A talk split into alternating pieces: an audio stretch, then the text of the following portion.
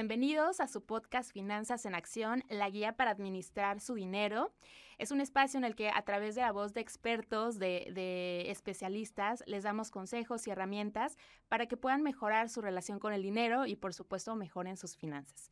Em, el día de hoy es un capítulo especial porque iniciamos la segunda temporada, iniciamos con todo, va a haber episodios súper interesantes que les van a ayudar, por supuesto, a dar, eh, a tener una mejor administración financiera, ¿no? El día de hoy, pues bueno, iniciamos con una especialista, eh, Kareli Espinosa, gracias por estar aquí. Kareli es especialista en créditos hipotecarios, ya lleva eh, mucho tiempo en el área de mercadotecnia, inició en el área de mercadotecnia y ahora eh, dentro del sector hipotecario asesorando a personas que buscan una vivienda o un crédito pyme, productos financieros que les ayuden de alguna forma a, a cumplir sus metas. Así que, Kareli, muchas gracias por venir. No, gracias a ti, Karina, por la invitación. Encantados de que estés aquí, Kareli. Y bueno, para los que nos escuchan, pues justamente como seguro ya lo vieron, Hoy vamos a hablar de un tema súper importante que eh, seguramente a muchos les causa incertidumbre, que tienen ciertas dudas, que es justo eh, qué pasa en México, ¿no? Que, los millennials eh, no pueden comprar casa o se les está dificultando comprar casa, ¿no? Justo la idea del episodio es que podamos conocer un poco, tener un poco de contexto de qué es lo que sucede, poder saber qué alternativas existen, porque no todo está acabado como a veces se piensa y por supuesto la parte de tener em, eh, esta guía, ¿no? De cómo empezar, cómo hacerlo, ¿no? Y bueno, justamente em, iniciando un poquito con el tema Kareli, eh, em, se tiene esta creencia, ¿no? De que a cierta edad ya debemos tener una vivienda como, como millennials, ¿no? Es decir, no sé, de los 30 en adelante ya deberías de tener casi casi tu vida resuelta, pero la realidad es diferente, ¿no? El contexto en el que nos desarrollamos ahora, esta parte, por supuesto, la parte socioeconómica, eh, sí tiene un, papel fundamental en cómo nos estamos em, relacionando con la compra de una vivienda. Entonces, me gustaría conocer, eh, con base en tu opinión, Kareli, cómo, cómo ves la situación que, que hace que se dificulte a una persona millennial comprar casa. Bueno, primero yo pondría en en, tela de juicio si realmente es la situación tan complicada como a veces se plantea, ¿no? Es una realidad. La vivienda ha subido mucho más acelerado el precio que los salarios, entonces eso lo vuelve más complicado.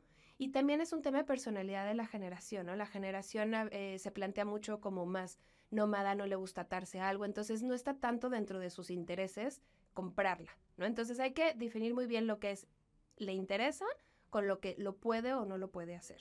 Claro. Ahora, hay veces que, que sí hay un interés y debemos de reconocer lo que te decía, que sí, comparado con lo que fueron los papás de los millennials, que eran los baby boomers, eh, la situación ha cambiado mucho. Claro. En, en lo que te digo, ¿no? la, la propiedad crece mucho más acelerado, pero al mismo tiempo las instituciones financieras ahora son mucho más amplias, ¿no? Entonces tienes más alternativas, porque hoy muchos dicen, hay, hay muchísimos estudios y muchísimos videos de TikToks que te dicen, no, es que los millennials se hacen hasta como burla de los millennials, ¿no? Y bueno, para empezar hay que definir, porque hay gente que se refiere a los millennials como todo, todo joven es millennial. Claro. Y la realidad es que entre 30 y 40 años ahí están más o menos los millennials, tantito antes, tantito después, ¿no? Seguramente tú, tú estás ahí en ese rango, entonces esta plática también te, te, va, te, va, te va a ser provechosa. Em, entonces, e, este perfil eh, sí es diferente a lo que, a lo que culturalmente también eran sus papás, baby boomers. ¿no? Claro. Buscan cosas diferentes. Los baby boomers era estabilidad, era prosperar. Eh, aquí son, en los millennials es eh, otras variables que es vivir, disfrutar, el balance, el propósito, para qué estoy aquí. Son otras preguntas las que te haces, ¿no? Claro. Pero también hay números. Te, te voy a dar un dato que creo que puede impresionar un poco, pero el 40% de los créditos que hoy se están entregando en el mercado son para millennials. Entonces, sí, vamos a ver cuáles son las formas en las que cada vez más millennials pueden adquirirlo, pero hay que poner en perspectiva qué tan difícil y qué tan no, porque la estadística ahí está. Y la mayoría de la gente que lo está sacando hoy está en ese rango de edad. Totalmente, o sea, que, que forman parte del grueso de la población económicamente activa para comprar una vivienda, ¿no? O sea, eh, las condiciones nos dicen que esa población está en posibilidad de adquirirla, ¿no? Un poquito como explorando esta parte de, del contexto, ¿no? Eh, es decir, sí, tenemos a, una población, un sector de la población que también hay un porcentaje que está dentro de la economía formal, otro que está dentro de la economía informal, entonces creo que al final para todos hay alternativa, ¿no? Sin embargo, sí, hay que analizar. Lo importante es que sepan cómo hacerlo, ¿no? Yo te diría, lo primero es que se quite un poco la creencia de que es imposible. Porque mientras creamos que es imposible, va a ser imposible. Entonces, ¿cómo nos vamos a quitar esa creencia? Pues informándonos de las opciones que existen en el mercado. Entonces, como te decía, antes eh, había cierto número de instituciones financieras y esas son las que te daban el crédito y si ellas no te lo daban, no tenías a dónde voltear. Hoy, además de la banca tradicional, que es la que todos conocemos, hay muchas nuevas instituciones financieras que flexibilizan mucho las condiciones para entregar un crédito. Em, entonces puedes, desde si no tienes forma de, si no eres asalariado y tus ingresos los obtienes de otra manera, hay instituciones que te prestan, ¿no? Y, que te entienden tu caso y te van a prestar en función de eso. Ok. Eh, también, si estás mal en buro de crédito incluso, o si no tienes historial crediticio, que puede ser el caso de algún millennial que a lo mejor todavía no forma un... Antes es como, no, no tienes historial, olvídate, no hay opción para ti, ¿no? Porque no sé quién eres, no, no sé si pagas o no pagas. Claro. que es un buen consejo siempre tener un buen historial crediticio. A lo que quiero decir es que hoy hay alternativas para aquellos casos en los que no tienen historial crediticio, puedan incluso acceder a un crédito. Ok, o sea, eh, ahorita justo vamos a explorar un poco más como esas alternativas que existen, em, justo solamente como para tener en contexto, es decir, eh, a pesar de la situación económica que prevalece, sí es posible, ¿no? Eh, eh, situación económica me refiero, pues, por supuesto, a la parte de los salarios bajos, a la parte a lo mejor de la informalidad en algunos casos. Eh, este tema, ¿no? Que platicábamos de los nómadas digitales, ¿no? Que, que justamente están ocasionando un fenómeno de que, pues, la, la población tiene que salir de su lugar de origen a las periferias, por ejemplo, hablando un poco de la ciudad, pero igual en otras ciudades, ¿no? En otras urbes justo del país se está dando este fenómeno, ¿no? Entonces, a pesar de esa situación, es posible, ¿no? Incluso podríamos hablar de hasta eventos eh, macroeconómicos, ¿no? Por ejemplo, la guerra, ¿no? Que, que eleva los costos en la construcción de la vivienda. O sea, hay muchos factores, ¿no? Que, que de alguna forma tienen como, no nos ponen como tan fácil, ¿no? El adquirir una vivienda, Totalmente. ¿no? Pero, eh, ¿qué se puede hacer? O sea, ya sabemos que existe esa, esta situación, eh, que por supuesto hay, hay factores que no van a depender de uno mismo, ¿no? Como para poder eh, adquirir una vivienda ¿qué podemos hacer? ¿No? ¿Cómo, cómo identificar primero que estamos eh, listos para adquirir una vivienda? Porque al final es una decisión de vida importante, ¿no? Para algunos incluso va a ser la única vez en la vida que realicen ese trámite, ¿no? De, de adquirir una vivienda. Entonces, primero, antes de como de ya eh, meternos de lleno a las alternativas, ¿cómo saber, no? ¿Cómo saber que estás listo para adquirir una vivienda? Sí. Bueno, lo primero lo voy a repetir porque creo que es básico, que, cambien el chip y que sepan que es posible y que estén abiertos a escuchar y ver las posibilidades. Una vez que, digas, esto es posible, lo, hay una oportunidad, pues asesorarte para entender las alternativas que hay, ¿no? Em, una vez que estás asesorado, porque además algo que, que, quería mencionar es que este fenómeno no es solo de México, es un fenómeno mundial. ¿no? Sí, en Entonces lo está pasando en todos lados y aún así el, mundo hipotecario sigue, sigue prosperando y sigue creciendo, entonces hay oportunidades, ¿no? Ahora, ¿cómo saber que estoy listo? Primero definir tu presupuesto, ¿no? Y para poder definir un presupuesto hay que entender un poco cómo funcionan los créditos. Ok. Entonces, por eso regreso al tema de la información. Eh, hay otro tema que hablan mucho de los millennials, es que no tienen ahorros. Y eso te impide comprar un, inmueble porque si no tienes ahorro, no tienes para el 20% de enganche que todo mundo dice que es necesario tener. Sí, bueno, justo. No es así. Hoy hay bancos que te ofrecen hasta el 95% del valor de la vivienda de préstamo, entonces tú solamente necesitarías tener un 5%. Entonces, si es un departamento, vamos a decir, de 2 millones, con 100 mil pesos tú ya tienes para el enganche de, de, un, de una propiedad de 2 millones de pesos, ¿no? Y el otro 95 te lo pueden financiar. Ok. Entonces, el tema del ahorro. Ahora, incluso si eres asalariado y tienes Infonavit o tienes Fobiste, ese 5% puede salir de tu cuenta de la vivienda. Entonces, yo tengo casos de, de, de, personas que hemos asesorado que no ponen ni un peso en, en su crédito solamente, y ahora llego al tema de, escrituración, que ese es otro, otro concepto que hay que, hay que considerar, ¿no? Ajá. Pero si eres asalariado, compras una propiedad de dos millones, tienes eh, en tu subcuenta de la vivienda 100 mil o más, un poco más de 100 mil pesos, no necesitas poner un solo un peso al inicio del, del, de, tu crédito, ¿no? Entonces, el, digamos que el no tener ahorro tampoco debería ser un, un problema. Ok. El tema de escrituración, que también sabemos que normalmente, por lo menos en Ciudad de México, es como del 8%. Em, en jornada notarial, que es una, una oportunidad que da el gobierno cada año para, para fomentar incluso la adquisición de bienes, se reduce muchísimo. Y para eh, eh, propiedades de entre 2 millones y, y, en ese rango existe esa posibilidad. Entonces, la escrituración de un, de, un departamento de 2 millones puede ser de 50 mil pesos. Ok. Entonces, eh, por el tema es la información. Por eso voy a repetir y repetir mucho la importancia de estar informado y de romper paradigmas de no, un millennial es imposible, no, es que si no tengo ahorro no puedo. otro, otro mito me parece que es, no, es que no quieren comprar porque quieren ser libres. Tengo varios casos de gente que no necesariamente vive en la propiedad que, adquiere, la, habita en algunos momentos, pero la renta en otros momentos mientras viaja, mientras se va a casa de quien sea, ¿no? Entonces, eh, hay varios mitos que, de los millennials que hay que irlos rompiendo poco a poco. No por querer ser libre, no, no es una buena inversión tener una propiedad en la que puedas vivir en algunos periodos y en otros periodos los rentas, ¿no? Tienes el roomie y, comparten gastos y demás, ¿no? Ok. Eh, no porque no tengas ahorro no tienes posibilidad. Eh, claro, sí, siempre se piensa, ¿no? Incluso, ¿no? Que, que dentro de, de, esta dinámica de cómo empezar, pues incluso a lo mejor ya ni nos aventamos a solicitarlo, ¿no? Porque decimos, pues ¿para qué? Si ya sé que no tengo ahorro suficiente o ese famoso 20%, etcétera, ¿no?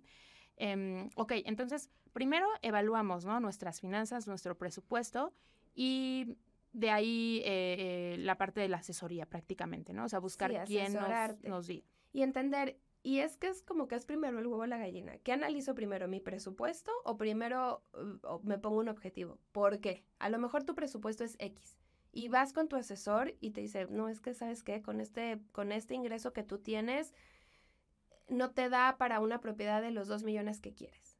Ahí no se acaba la historia. Antes que es otra de las ventajas que tiene esta nueva generación, es que antes solo podías combinar créditos con un cónyuge y además casado y casi, casi por la iglesia, ¿no? Ahora no. Ahora eh, tú puedes juntar créditos con tu vecino, con tu amigo, con tu pareja, aunque no estén casados, aunque no tengan hijos. Eh, no todas las instituciones ofrecen todos estos productos que te estoy diciendo, por eso la importancia de asesorarte, de, de, saber, bueno, en mi caso, que sí quiero juntar el crédito con mi pareja, que no estoy casado, que no tengo hijos, pero queremos crear algo juntos, ¿qué institución me puede dar crédito? Y, y no, no solamente pueden juntarse dos, se pueden, hay instituciones que te permiten juntar hasta con tres personas. Entonces, te abre las posibilidades porque, y, y por eso creo que es difícil entender un 1, 2, 3. Defino mi presupuesto.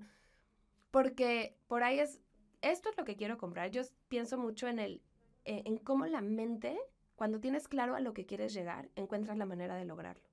Entonces, en mi opinión, lo primero sería, ¿qué es lo que quiero? Ah, ya vi este, este departamento o esta zona o este edificio o, este rango de, propiedades vale dos millones. Em, ¿Qué necesito hacer para conseguirlo? Y si partes de eso, el cerebro se acomoda y encuentra las soluciones para lograrlo, ¿no? Claro, es que con tanto, luego vemos el precio, por ejemplo, y decimos, no, ni en sueños, ni en dos vidas de trabajo voy a lograrlo o algo así, ¿no? Pero, ok, eh, digamos, lo principal es sentarnos, evaluar nuestro presupuesto, buscar una persona que nos asesore para ver qué alternativas, ¿no? Ya por ahí nos adelantabas algunas. Eh, ¿Cuáles son? O sea, porque al final... Eh, o me imagino depende de la situación financiera de cada uno, ¿no? No todos a lo mejor, eh, primero pues tienen diferentes intereses, pero también diferentes condiciones en cuanto a lo económico, en cuanto a lo que están buscando. Em, ¿Cómo, cómo se, se, hace este, este proceso? Es decir, sabemos que existen varios productos que podrían eh, facilitar esta compra. ¿Cómo, ¿Cómo lo hacemos? O sea, es decir, el asesor o la persona que nos que encamina en este proceso va a evaluar qué, o sea. Sí. Em, de todos los clientes que, asesoramos, cada uno es una historia diferente, ¿no? Entonces, eh, lo primero es, voy a reiterar, tener claro lo que quieres lograr. Una vez que tengas claro a dónde quieres llegar, te sientas con un experto en el tema hipotecario, que no te va a cobrar nada porque mucha gente piensa que te cobra y entonces es otra barrera para no pedir ayuda, no te cobran, eso es también hay que romper con esa idea. Eh, pero una vez que tienes claro a lo que quieres llegar, encuentras a un asesor certificado que sepa lo que te va a decir y le explicas tu perfil. Te va a hacer preguntas de si eres asalariado, si, si cómo compruebas ingresos, economía informal que antes también era imposible dar crédito. Ahora, incluso banca tradicional como Santander, y ahí me voy adelantando, tiene un producto que es para, para economía informal. Entonces, eh, hay alternativas. Entonces, eh, te va a hacer toda una entrevista. Entre más le cuenten de su vida al asesor, se confiesan lo más que puedan, mejor recomendación y estrategia para lograr tu inmueble vas a recibir.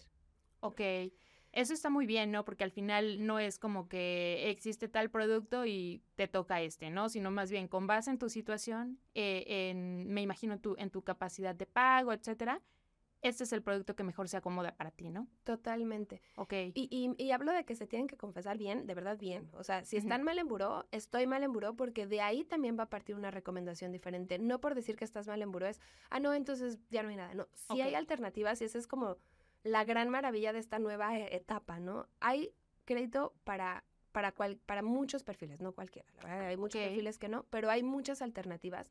Pero pues si tú estás queriendo comprar tu casa, si tú trabajas, no tienes por qué conocer todas las opciones del mercado. Entonces, por eso te acercas con un experto que te diga eh, cuál sería la mejor alternativa para ti, ¿no? Ok. Oye, Kareli, cuéntanos un poco acerca de estos productos que, mencionas que pueden facilitarnos la compra, ¿no? Porque a lo mejor uno como eh, trabajador o, o, dependiendo, ¿no? Nuestra, nuestro sistema, nuestra condición de asalariado o no asalariado, ¿Qué productos existen, no? Que, hagan más fácil la compra de la casa. Mencionabas los créditos compartidos. Eh, ¿Esos son igual para la banca, para Infonavit? ¿Cómo funcionan? Eh, con Infonavit no puedes juntar tres créditos, pero con si no usas tu Infonavit, y para gente que no tiene Infonavit, hay instituciones como Santander, Llave, eh, Confío, y, y, hay bancos o instituciones financieras que seguramente quien nos escuche va a decir, ah, claro, ya lo he escuchado. Y hay algunas instituciones que van a decir, nunca las había escuchado, no sabía que existían. Y es, ahí es el valor de, no, sí existen y te permiten hacer este tipo de estrategias, ¿no? Ok. Entonces, eh, ahora, eh, te voy a dar el ejemplo de un, un, una, un cliente que recién asesoramos, tiene 32 años. Ah, ok.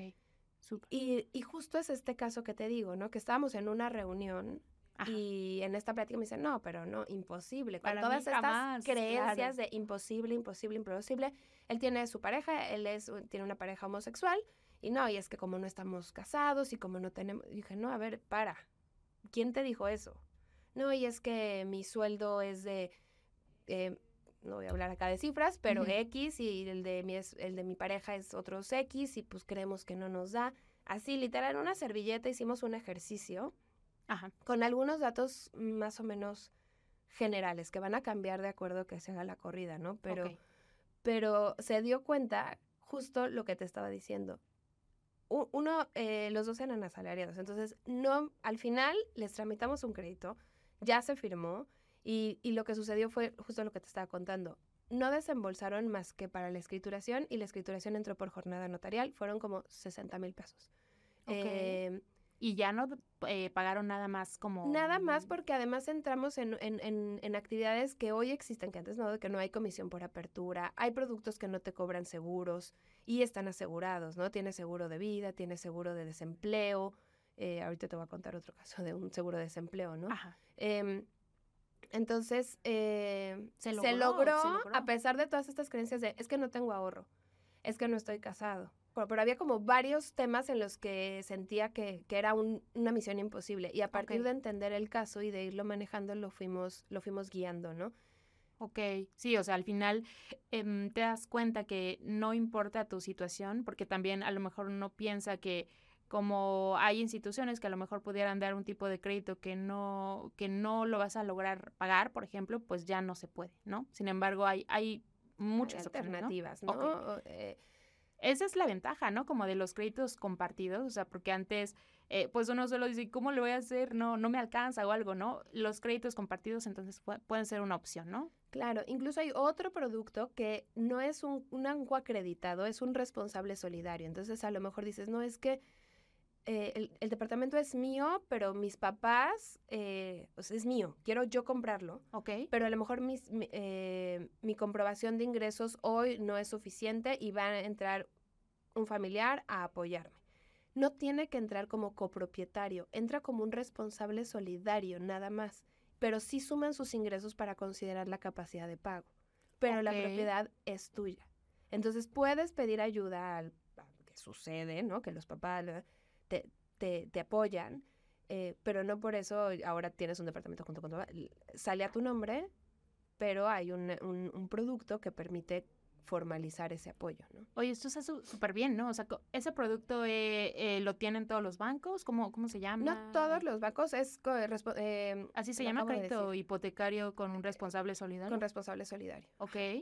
Pero eso depende, por supuesto, de cada situación, ¿no? O dependiendo de, por ejemplo, si yo tengo a mis papás que quieren eh, apoyarme o que pueden apoyarme, yo lo solicito, ¿no? Sí, o sea, no Ah, necesita, es más, no necesita ser tu papá, ¿no? Eh, es un responsable solidario eh, que, que se compromete a apoyarte en el crédito en caso de que tú incumplas con el crédito, o sea, él también es responsable del crédito, o sea, Sí, sí, sí. Mira, tenemos otro caso de una pareja, de un matrimonio que, que querían que la propiedad quedara a nombre de ella, pero los dos se hacían responsables. Entonces, pues Ah, bueno, sale el crédito a nombre de los dos, el crédito, pero la propiedad es a nombre de ella.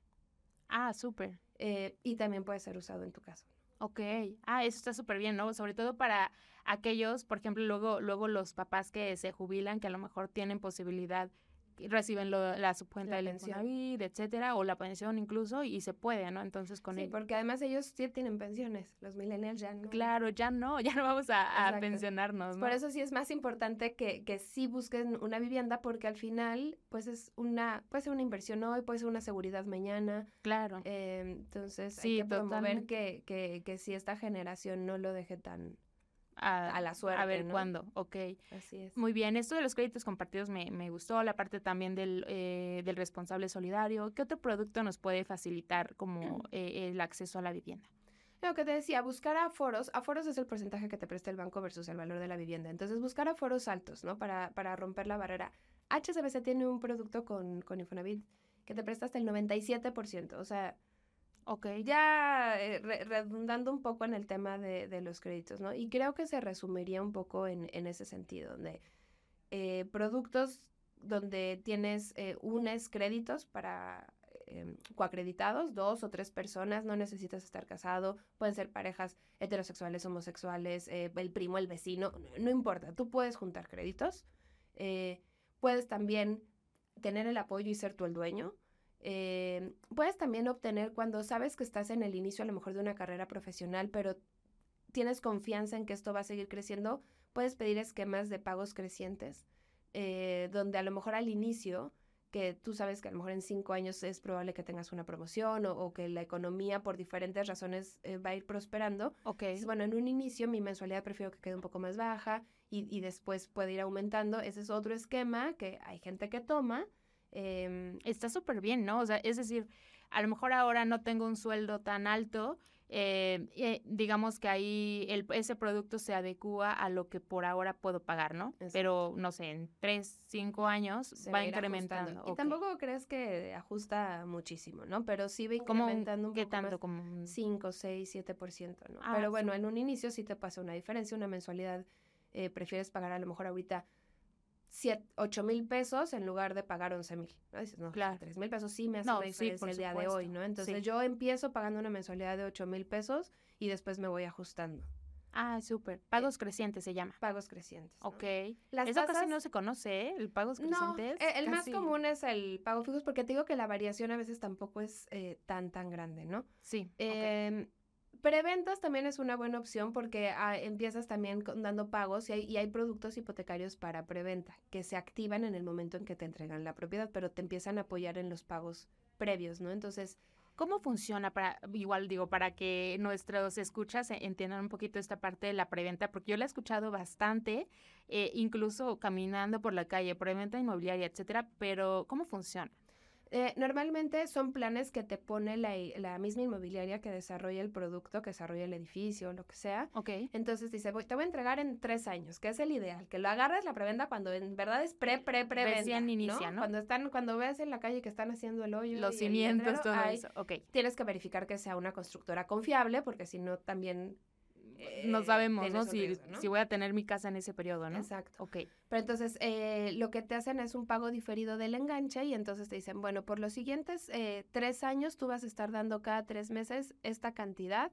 Para cuando se cumplan los tres años tú ya cubriste el enganche y lo que hayan acordado y a partir de ahí es cuando puedes eh, ingresar el crédito. Pero por ejemplo hay productos de preventa que el banco te da que amarras una tasa. Entonces Ajá. amarrar la tasa cuando todavía no se detona la... El, el, Inicia el crédito, por decirlo Pero así. ya tienes firmado tu tasa porque te comprometiste en una preventa que tiene pies y cabeza, ¿no? Ah, súper. O sea, créditos de preventa inmobiliaria, entonces, ¿no? Sí. Y para todas las instituciones es el mismo procedimiento. No son, no, cada institución también tiene, hay, hay cosas que se parecen muchísimo. Por ejemplo, todas, ya el 99% de las instituciones son tasa fija. ¿no? Ok. O sea, ya eso también antes no sucedía y se iba moviendo la tasa, ahora todo el mundo es tasa fija. Y eso es muy bueno, ¿no? Ajá. Porque ya no hay sorpresas, ¿no? Se, Claro. se estable, es, ese es tu pago y es tu pago. Otra cosa que también es como común, en, en ya, entonces puedes dar pagos anticipados sin penalización, que antes también eso no era tan común, ¿no? Entonces podías pagar. Ahora, eh, si tienes un bono, si te dieron el aguinaldo si de- y quieres aportar a capital, se puede ir haciendo, ¿no? Entonces, son estas cosas que, que, que contraponen un poco este pensamiento de nombres, que antes era facilísimo y ahora es súper difícil.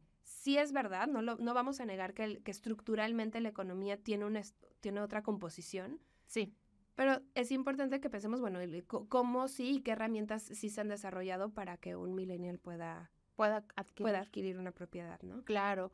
Y eh, nada más como para terminar de cerrar. Eh, la ventaja de la preventa entonces es que yo puedo amarrar la tasa de mi crédito hipotecario, eh, me cuesta más barata la casa o... Sí, normalmente la- el beneficio de una preventa es que tú compras a precios de mercado de hoy.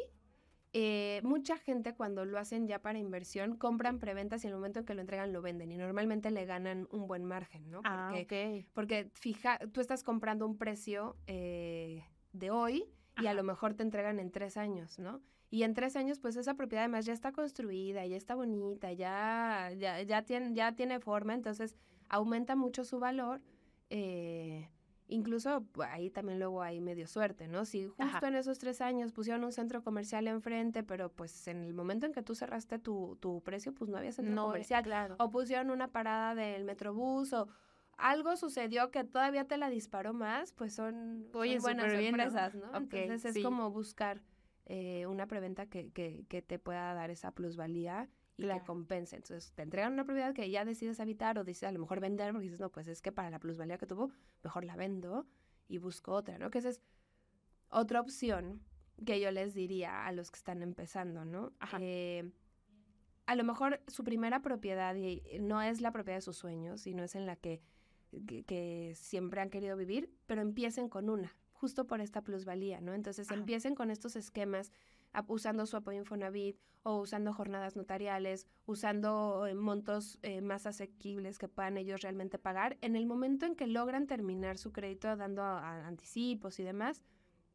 eh, la pueden vender, pueden comprar otro. Entonces a eso le llaman escalera inmobiliaria, ¿no? No es, no es, no es para todo el mundo, pero es una alternativa que, que si echas buen ojo eh, y, y- y vas logrando comprar y tener plusvalía y vendes y compras y tienes otra plusvalía, pues también pudiera ser una buena estrategia para, para quien empieza, ¿no? O sea, lo que voy es que no se frustren porque no es la propiedad que habían soñado. Siempre a lo mejor tienen que empezar con una propiedad más pequeña y poco a poco la irán escalando, ¿no? Es lo que te iba a comentar. Ahora he visto mucho en el mercado este tipo de viviendas que están un poco más adaptadas a nuestra realidad, por ejemplo, en el home office, que incluso es a lo mejor para una persona o, o también no ha cambiado mucho como la estructura social de que ya no son familias tan grandes y ahora eh, hay departamentos incluso como para recién casados y dependiendo, ¿no? De la situación, pero eh, vaya, sí he visto un poco esta tendencia, ¿no? Hay departamentos que pueden ser más pequeños, pero depende también de las necesidades de cada uno, ¿no? Elegirlo y, y ahí es donde entra esta parte que decías de, de empezar, ¿no? O sea, es decir, a lo mejor por ahora eh, yo quería tener el balcón de no sé qué o quería, este, en O la ubicación. la ubicación, ok. Pero entonces ahí es donde radica la importancia, ¿no? De que una Empezar. persona eh, me asesore, ¿no? También. O sea, que- que, me diga, oye, ¿sabes qué? Por tu situación ahora puedes adquirir esta propiedad, eh, a futuro puedes cambiarla, ¿no? Obviamente ahí se hace otro proceso, ¿no? Me imagino, o sea, es como de... Pues eh, es lo mismo, o sea, tengo otra persona que compró una propiedad muy lejos, muy en las afueras, porque en ese momento es para lo que logró, pero ella, eh, esta persona requería algo más céntrico, ¿no? Ya. Entonces todo el tiempo la rentó, con eso compensaba un poco o gran parte de la renta de, de la hipoteca, la otra la compensa, la, la ponía de su sueldo, de su ingreso. Al final de, sí, o sea, no es como que a los dos años, ¿no? Pero sí pasa un tiempo y eventualmente sabe que tiene una propiedad ahí que vendió y con esa venta dio un enganche bastante fuerte para una propiedad del doble valor, ¿no? Y ya sacó un crédito por la por el mismo monto por el que la tenía, pero ya con una propiedad del doble de valor, ¿no? Y ya a lo mejor con mejores amenidades, ¿no? O sea, a lo mejor y más grande o no sé. Pues lo que ella cambió radicalmente fue la ubicación, ¿no? Estaba muy lejos y ahora está justo donde ella lo puede habitar. ¿no? Ok, súper. Eh, eh, en una estrategia de largo plazo, ¿no? O sea, de mediano, no, no, no es como que en dos años ya está resuelto, pero hay que empezar, ¿no? Entonces, eh, creo que ese sería como el resumen de, los consejos, ¿no? Informarse. a ver, ahí va el orden. Primero, romper el paradigma de que es imposible. Ok. Dos, informarse de cómo sí, cuál sería la mejor estrategia para cada una de las personas. Y la tercera, eh, pues empezar, ¿no? Empezar y aventarse. Ok. Fíjate, dices algo muy importante y has hecho mucho hincapié en esto, ¿no? Que es la parte de asesorarse. Yo había escuchado justo eh, de eh, los asesores hipotecarios que también se conocen como brokers, ¿no? Pero es decir, eh, me decías que no, no cobran por su asesoría prácticamente. No cobran, y cuando les dices que no cobran, la gente te, ve con cara de... Raro, ¿no? Es que el truco? la verdad es un poco eh, difícil de creer, ¿no? O sea, ¿cómo no me vas a cobrar si me estás sacando un crédito, no? Sí, pues lo que tratamos de explicarles y, y créeme que cuesta trabajo pasar el mensaje, pero son dos frases a mí me paga el banco, a los, a los asesores les pagan los bancos y todos los bancos pagan la misma comisión. Ok. Porque cuando les dices, no, es que a mí la comisión me la da el banco, tú no te preocupes, es como, ah, pero entonces me vas a recomendar el producto del banco que a ti te pague más. No, claro, claro. porque a mí todos me pagan lo mismo. mi trabajo, o el trabajo de cualquier asesor certificado profesional, es que te tiene que dar la mejor alternativa real para ti del mercado. Porque lo que queremos es que tú eh, logres tu objetivo y pues nos recomiendes y, esa es la forma en la que nosotros vamos a tener más oportunidades de asesorar a más familias. Wow. No, pues muchas gracias, Kareli, por estos consejos y sobre todo por darnos la perspectiva. La verdad es que sí, eh, es una realidad, ¿no? La situación no es tan favorable como para que empecemos eh, a comprar, pero al final existen productos que pueden facilitarlo, ¿no? Que la verdad es que no sabíamos, ¿no? O, no son tan conocidos, ¿no? No son tan conocidos. Eh, entonces, pues vaya, em, dentro de, de, esta parte de la asesoría, ¿no? Que, que siempre has mencionado es fundamental porque al final no es un proceso en el que nada más llegue, por ejemplo, no sé, me imagino, ¿no? Llego con el banco y le digo, oye, quiero un crédito, sino que hay otras opciones, ¿no? A lo mejor el banco que yo tengo no me puede dar un crédito que se adecue a mis necesidades, pero tal vez hay otro, otra oferta, ¿no? De algún otro banco que puede mejorar mi, o que me convenga, ¿no? Sí, entonces en lugar de que vayas y te formes y pidas tu ticket y te esperas en, en, un banco y te digan las opciones de ese banco, pues ve con un broker hipotecario que te va a dar todo el abanico de opciones del mercado y te va a decir para dónde te conviene avanzar, ¿no? Claro. Ok, Karil, pues muchas gracias. Gracias, por venir. Eh, dime dónde te puede encontrar la gente, dónde puedes saber más de ti. Eh, las redes sociales es Creditaria Sapiens, Instagram, LinkedIn, TikTok, eh, Facebook, en todas las redes sociales, Creditaria Sapiens. Ok, bueno, pues muchas gracias, Carly, gracias a, también a quienes nos acompañan. La verdad es que este episodio justamente buscaba, eh, busca dar esa información y gracias, Carly, porque realmente nos ha ayudado a, tener más claridad. Em, gracias, gracias por seguirnos. Por favor, sigan en nuestras redes sociales, Creditaria. Pueden encontrar más contenido como este para que les pueda ayudar a mejorar sus finanzas. Gracias, Carly. Gracias.